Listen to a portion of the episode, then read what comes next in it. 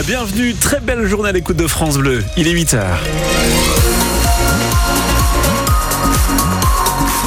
Nous sommes le 12 février, Léni Fouba, bonjour. Bonjour François, bonjour à toutes et à tous. Sur les routes, évidemment, c'est chargé. Sur le périphérique Canet, nous y reviendrons dans quelques instants. Et attention également sur la Nationale 13, dans les derniers kilomètres avant Caen, à partir de Bréville d'Orgueilleuse, hum, ça coince. Euh, ça coince un peu dans le ciel aussi. Bah oui, parce que ciel gris ce matin, il va y avoir un peu de bouchon avec les nuages dans l'Orne et le Calvados.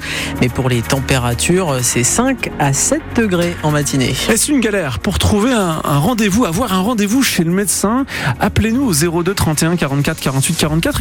Et puis pensez-vous que, les médecins doivent faire plus d'heures comme le demande l'assurance maladie? Votre avis nous intéresse. Vous, patients, médecins également, prenez la parole sur France Bleu dans 5 minutes. Oui, c'est une euh, constante, en tout cas un constat. Lénie, difficile de trouver des médecins pour certains patients. Mais le problème est ancien dans la région. L'assurance maladie semble vouloir faire bouger les lignes. Des négociations ont commencé en fin de semaine dernière avec six des plus gros syndicats de médecins généralistes. L'assurance maladie avance une hausse du tarif de la consultation à 30 euros au lieu de 26,50 aujourd'hui, en échange d'une meilleure offre de soins pour la population. Alors les contours des mesures sont encore un peu flous. Hein. On parle notamment d'un élargissement du nombre de patients par docteur. Pour le docteur Gilles Tonani, médecin généraliste à Caen depuis 1990 et membre de la Fédération des médecins français, les conditions fixées par la CNAM ne sont pas satisfaisantes ce qui est proposé n'est pas à la hauteur de l'enjeu, hein, des attentes. Euh, depuis 2015, hein, notre consultation était bloquée, elle est historiquement basse depuis des années et en comparaison avec les autres pays européens. Et de nous assujettir une faible augmentation à de multiples demandes et obligations, c'est juste insultant. La médecine est en train de s'effondrer et 30 euros assujettis de tas de contraintes, des obligations, d'augmenter sa file active alors que euh, les médecins sont tous quasiment euh, au taquet avec des consultations qui sont de plus en plus complexes surtout et, et de plus en plus euh, nombreuses. Et puis l'obligation euh, d'ouvrir ses horaires de garde. Hein, donc euh, c'est juste impossible et inhumain. Hein. On peut plus fonctionner comme ça. Les jeunes confrères, à juste titre, demandent aussi cette qualité de vie et cette reconnaissance. On forme un certain nombre de médecins, mais pourquoi ils s'installent pas? Il faut se poser des questions. Il faut mettre les choses en place et sur la table et pas de, à demi-mesure. Hein. Dans un peu moins d'un quart d'heure, Jacques Battistoni, secrétaire général de la CPTS Communauté professionnelle territoriale santé Cancouronne et ancien secrétaire général au niveau national du syndicat MG France, sera notre invité. Et vous avez aussi, vous, la parole sur France Bleu Normandie ce matin à ce sujet, au 02 31 44 48 44.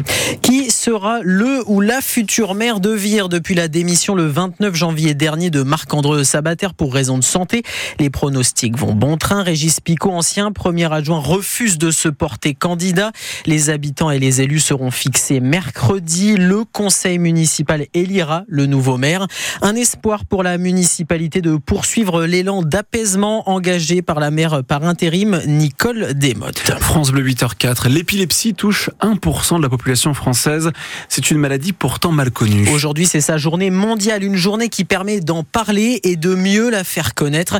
L'épilepsie est causée par un mauvais fonctionnement du cerveau à un instant précis qui provoque des crises qui peuvent prendre différentes formes. Une maladie handicapante à cause de l'imprévisibilité des crises. Pour le professeur euh, William Suraï, neurologue au CHU d'Amiens et vice-président de la Ligue française contre l'épilepsie, on ne devrait pas parler d'épilepsie mais des épilepsies au pluriel car comme il l'explique, il existe de nombreux symptômes. Il y a des patients qui vont faire des crises sévères avec des convulsions, comme tout le monde l'a déjà vu dans les films par exemple, et la plupart des patients vont faire ce qu'on appelle des absences. Pendant 30 secondes, une ou quelques minutes, ils vont être inconscients. Ils ne vont pas perdre connaissance, ils vont rester euh, debout, mais ils auront un comportement inadapté. C'est une maladie euh, peu connue parce que les patients qui sont atteints d'épilepsie ont souvent tendance d'ailleurs à se replier sur eux, à ne pas vouloir parler de la maladie parce qu'effectivement c'est une maladie stigmatisante, un petit peu tabou. Et cette image de l'épilepsie dans la société va impacter négativement la prise en charge des patients qui euh, parfois n'oseront pas parler de leur maladie. William Surin, neurologue au CHU d'Amiens est vice-président de la Ligue française contre l'épilepsie. 8h05, sa passion pour les figurines lui permet d'aller mieux. Stéphane Michel a dû tout plaquer en 2022 à cause d'importants problèmes de santé. Plus possible pour lui de continuer dans le bâtiment. Il se consacre donc à la fabrication de figurines de la Seconde Guerre mondiale des soldats de toute nationalité très fidèles à la réalité fabriquée à la main. Un véritable art qui lui permet de rendre hommage aux héros du conflit mondial. Ces figurines, il a commencé à les créer en 2005. Jeanne Stemar, vous l'avez rencontré dans son atelier. Assis sur sa chaise d'atelier, un pinceau à la main, Stéphane Michel est entouré d'étagères remplies de figurines. Cette passion pour ces personnages en plastique, il l'a toujours eu. J'ai beaucoup joué au petit soldat comme tous les jeunes. Hein. Mes parents m'ont commencé à, m'acheter une maquette. Après, euh, l'argent que j'avais euh, aux anniversaires, etc., je m'achetais mes kits. J'étais déjà très ciblé Seconde Guerre mondiale. Cette période de l'histoire, il veut la représenter dans les moindres détails un travail de précision qu'il réalise sur ses figurines d'une trentaine de centimètres. Je suis quand même un puriste. J'essaie vraiment d'aller chercher le, la chose la plus vraie possible. Même si euh, je vais me galérer à fabriquer la sangle ou le, le tenon, euh, je vais le faire. Cette authenticité, elle passe aussi par un réalisme saisissant des visages pour l'atteindre, il faut compter au moins 200 heures de travail. La même tête, je peux vous la peindre de manière différente, vous la rendre heureuse, fatiguée, que par la lumière des couleurs des peintures. Un art minutieux qu'il met au service de la mémoire. Avec mon recul d'adulte, je me dis, les gens, il faut que ça leur parle, il faut que ça les, les rappelle à quelque chose, ou des souvenirs de famille, ou des oncles qui ont combattu. Pour l'instant, elles sont en vente dans une boutique de souvenirs à Arromanches, et aussi par le bouche à oreille, notamment auprès de descendants de soldats. Stéphane Michel a des projets en cours pour le 80e anniversaire du débarquement en Normandie. Il devrait exposer ses figurines et en proposer à la vente à cette occasion. Il faisait partie des athlètes favoris des Jeux Olympiques de Paris 2024.